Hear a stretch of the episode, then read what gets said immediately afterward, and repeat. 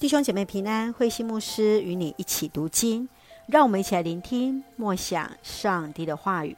以弗所书四章，教会的合一与新人。以弗所书从四章到六章是以弗所书的第二部分。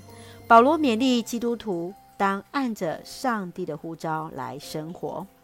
在第四章，保罗用教会的合一劝勉信徒当以爱心相待。以和平相系，各肢体得以发挥圣灵所赐的恩赐，一起建造爱的共同体，成为合一的见证。接续更劝勉信徒应当远离过去虚妄腐败的旧生活，借着心意更新，除去各样的恶习，活出在基督里的新生命。让我们一起来看这段经文与默想，请我们来看第四章十一节到第十二节。他也是赐恩赐给人的那一位。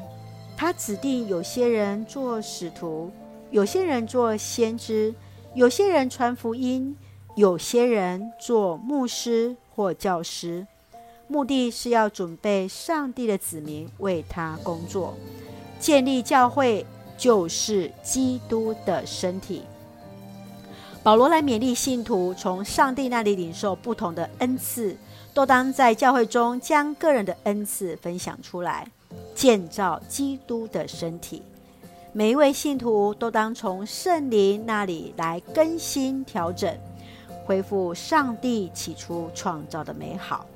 我们的信仰要学习像那加利利海。让信仰成为活的水，善用个人的才干恩赐来建造上帝的教会。亲爱的弟兄姐妹，你从那上帝那里来领受什么样的恩赐呢？你如何使用你的恩赐来服侍上帝、建造教会？愿神来使用我们，因为我们都从上帝那里领受不同的恩赐，为的是。要来建造教会，一起用第四章二十三到二十四节做我们的金句。你们的心思意念要更新，要穿上新我。这新我是照着上帝的形象造的，表现在真理所产生的正义和圣洁上。是的，愿我们心意更新而变化。我们的心我就是按着上帝所造，一起用这段经文来祷告。亲爱的天父上帝，感谢主，让我每一天从主的话语领受力量与恩典。求主使用我们，善用所领受的恩赐，为主服侍。深知教会就是基督的身体，愿我们合一的心建造教会。愿主恩待我们的家人身心灵健壮，使我们做上帝恩典的出口。愿我们的国家台湾行在主的话语中。感谢祷告，奉靠主耶稣基督的圣名求，阿门。